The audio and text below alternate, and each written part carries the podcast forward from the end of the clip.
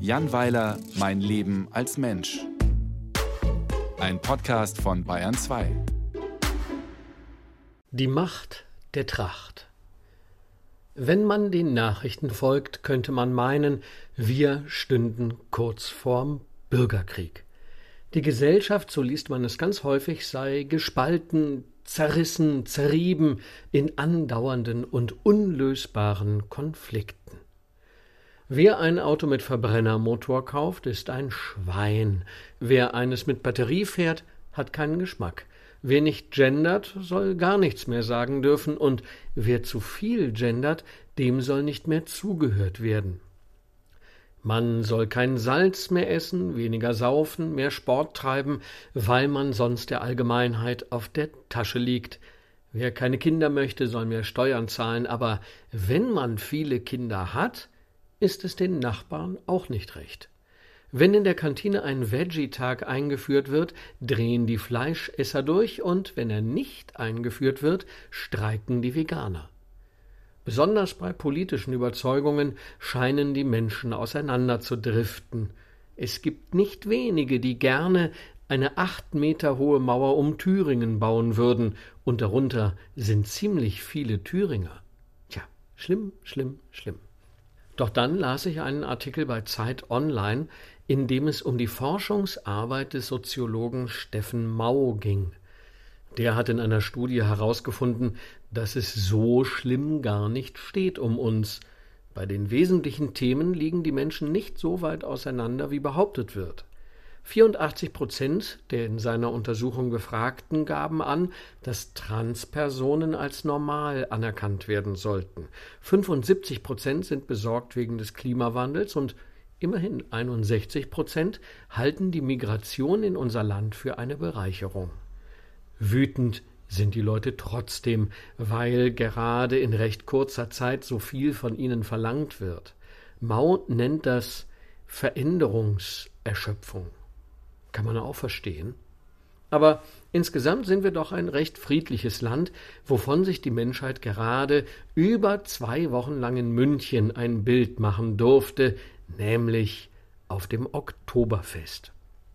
Dort wurden in diesem Jahr sechseinhalb Millionen Maß Bier serviert, aber nur in 29 Fällen wurde damit anschließend zugeschlagen.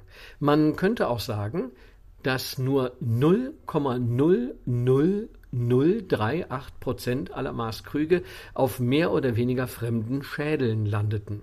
Das ist eine beruhigende Quote für ein angeblich vor Wut rasendes Volk.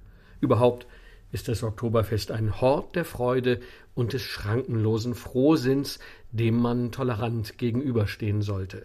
Ich mag das Oktoberfest, jedenfalls solange ich mich nicht auf die Kostümierung der Besucher konzentriere, denn die wird wirklich immer grotesker. Eine authentische Tracht und ein richtiges Dirndl sehen super aus und man erkennt schon von weitem, dass die Trägerinnen und Träger Geschmack besitzen, aber leider gibt es auch das andere Extrem. Das Scheußliche wird immer greller. Vor allem die Umdekorierung von zuvor unauffälligen Frauen in Landhausmodenmonster fällt auf. Und viele, sehr viele Männer halten sich an die bekannte Kleidungsregel Karohemd und Samenstau, ich studiere Maschinenbau. Aber so viele Studenten hat die TU München gar nicht, wie Karohemd-Fritzen auf der Wiesen rumrennen. Und immer in Seppelbuchsen mit Hosenträgern. Leute, spart auf eine Hirschlederne, weg mit den albernen Hosenträgern und mit den Sneakern. Und dann bitte ein weißes oder ein richtiges Trachtenhemd, aber bitte nicht dieses entsetzliche karierte Elend. Ihr seid doch keine Tischdecken. Und über das Hemd kommt eine Weste, und zwar keine mit LED-Knöpfen, die im Takt der Musik die Farbe wechseln. Das kann doch nicht so schwer sein. Und benehmt euch nicht wie die Eishockeyspieler in der Käferschenke. Die wollten neulich einige pornös aufgedirndelte Escortfrauen mit Klimmzügen beeindrucken und rupften dabei das gefakte Fachwerk samt Beleuchtung aus der Decke.